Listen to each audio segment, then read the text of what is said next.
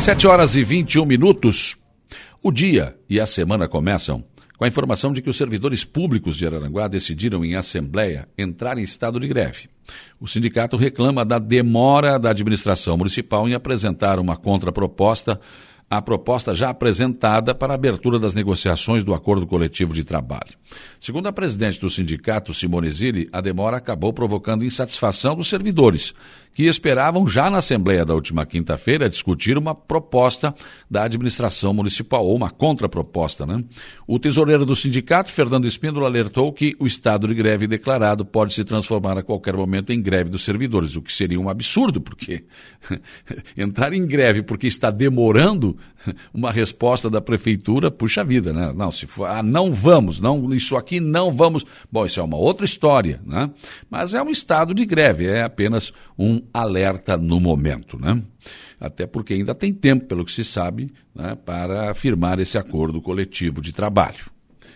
O final de semana foi de altas temperaturas aqui no sul do estado e as praias, lagoas ficaram lotados, né? Procuraram um refresco por o calor foi a palavra de ordem, com temperaturas que chegaram próximo de 40 graus e sol a pino. Com o tempo quente e pouco vento, a previsão acertou e houve temporal e chuva no meio para o final da tarde.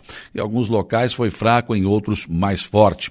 Em Meleiro, fortes ventos atingiram o interior do município na tarde de ontem. Em Sanga Grande, uma empresa teve o prejuízo de ter o telhado do seu pavilhão arrancado.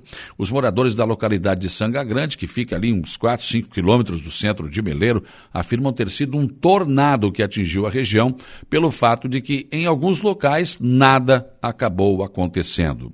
E também devido a esses ventos fortes e chuva intensa, né, eh, aconteceram mais de 100 ocorrências de interrupção no fornecimento de energia elétrica atendida pela Sersul. E a empresa estava ontem com oito equipes no campo tentando restabelecer o fornecimento da energia elétrica o mais rápido possível. As ocorrências mais comuns ocorrem em virtude da proximidade de árvores, né, eh, da rede de energia. E aí as a, o vento derruba a árvore e interrompe a energia elétrica. Com a queda de árvores, há estragos sempre na rede. Situações ocorreram em Ermo, Turvo e alguns pontos isolados em Morro Grande. E, na verdade, estamos na reta final do verão, mas ainda o calor deve persistir durante esta semana. E a administração municipal de Araranguá apresentou à população, na última sexta-feira, o projeto do novo calçadão, cuja ordem de serviço foi assinada durante o nosso programa que foi apresentado ao vivo do calçadão da Getúlio Vargas. Com o vídeo apresentado, as pessoas puderam ter uma ideia de como ficará o nosso calçadão, cujas obras têm previsão para terminar em novembro deste ano. A obra prevê a troca eh, da pavimentação, o esgoto cloacal e pluvial, a energia passando a ser subterrânea iluminação de LED, além de áreas com novos bancos e floreiras, mantendo a paisagem, a passagem, perdão, dos automóveis. O novo calçadão ainda terá partes cobertas. Mas o projeto final do calçadão será executado juntamente com o projeto da nova Praça Ercílio Luz e ainda prevê a extensão do calçadão até a estação rodoviária de Araranguá. Por falar em praça, falta pouco para que o projeto final seja concluído para entrar em processo de licitação. Consta no projeto a reconstituição do antigo coreto, concha acústica, zona de gastronomia, espaço para os artesãos e novos banheiros. E Araranguá confirmou os valores que receberá na primeira etapa do Plano Mil, do governo do estado de Santa Catarina. Para a reforma do Bom Pastor, R$ milhões mil reais com 21 centavos. Para a rua Iraci Luquina, R$ milhões mil reais com 85 centavos. Para a Avenida Coronel João Fernandes, R$ milhões mil reais com 7 centavos. Para a rodovia Ara 230, Lagoa da Serra, 1.602.775 reais com 69 centavos. Rodovia Ara 238, no Manhoso, R$ 2 milhões e 21.352 reais com 22 centavos. Para a Avenida Beira Mar, lá no Pai Querer, 551.154 reais com 90 centavos. Os valores podem oscilar para cima ou para baixo, mas é a base do que foi apresentado ao governo do estado de Santa Catarina com os devidos projetos para estas obras. Em um dia especial de vacinação, dedicada para as crianças de 5 a 11 anos, a Secretaria Municipal de Saúde de Araranguá realizou 126 novas vacinações no último sábado. Teve Zé Gotinha, né? Turma da vacinação, descontração, enfim. Mas em Araranguá, apenas 1.638 crianças já foram vacinadas, algo em torno de apenas 25% do total de 6.484. E a vacinação segue nesta segunda-feira em Araranguá, né? apenas para quem busca a segunda dose Janssen, AstraZeneca, Pfizer e Butantan para o público de 12 anos ou mais. A aplicação de primeiras doses de Pfizer que estavam previstas para hoje foi adiada, pois a Secretaria de Saúde não recebeu o novo lote de vacinas. Mas hoje também é dia de vacinação Covid no Balneário Arroio do Silva. Eh, das 7h30 às 11h30 e das 12h30 às 15h30 na unidade central Paulo Lupim, haverá vacinação segunda dose Janssen sem agendamento para pessoas com 18 anos ou mais, que já tenham quatro meses de aplicação da segunda dose quarta dose para pessoas imunocomprometidas que já tenham completado quatro meses da terceira dose.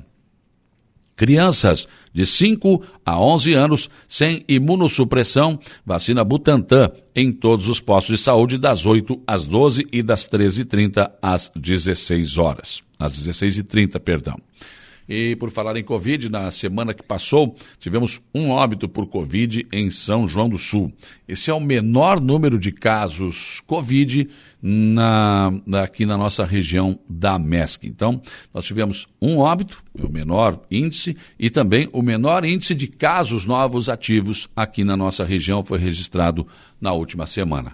Enquanto isso, a matriz de risco potencial regionalizado, que foi divulgado no último sábado pelo governo de Santa Catarina, aponta cinco regiões classificadas no nível moderado azul, mudaram para a cor moderado azul, melhorou. Alto Uruguai Catarinense, Alto Vale eh, do Itajaí, Foz do Rio Itajaí, Laguna e Vale do Itapocu e 12 regiões foram classificadas como nível alto, cor amarelo. Alto Vale do Rio do Peixe, Carbonífera, Extremo Oeste, nós aqui, Extremo Sul, eh, Grande Florianópolis, Médio Vale do Itajaí, Meio Oeste, Nordeste, Oeste, Planalto Norte, Serra Catarinense e Xanxerê. Em um comparativo com o relatório divulgado na semana anterior, houve melhora em quatro regiões que estavam classificadas no nível alto amarelo e passaram a ser classificadas no nível moderado azul. O Alto Uruguai Catarinense, o Alto Vale do Itajaí, Laguna e Vale do Itapocu, que se juntaram à Foz do Rio Itajaí, Laguna e, aliás, Foz do Rio Itajaí, que se manteve estável. Também houve melhora no Médio Vale do Itajaí, que estava classificado no nível grave laranja passou a ser classificado no nível alto amarelo. E para as demais regiões não houve mudança de classificação. A nossa aqui continua no amarelo, nível grave para contaminação. E aconteceu na tarde da última sexta-feira o lançamento da festa em honra a Nossa Senhora Mãe dos Homens. São 174 anos de dedicação, tradição e amor à evangelização. No encontro foi divulgada a programação e preparativos para os festejos do dia 4 de maio. Trata-se da grande festa que Araranguá tem, a festa da padroeira da cidade, que é uma festa de cunho religioso e que, infelizmente, pelo Covid-19, nos anos anteriores não teve aquela participação maciça, aquela procissão grandiosa como sempre foi. Vamos ver como se comporta o Covid, né? a contaminação até 4 de maio, mas esperamos que seja uma festa melhor. Por falar em festa, Araranguá ainda não tem nada que lhe represente, né? Araranguá precisa definir se tem vocação para o turismo, se tem, enfim, o que, que nós queremos, onde queremos chegar e também, claro, uma festa para chamar de sua. Pensem nisso enquanto lhes desejo um bom dia.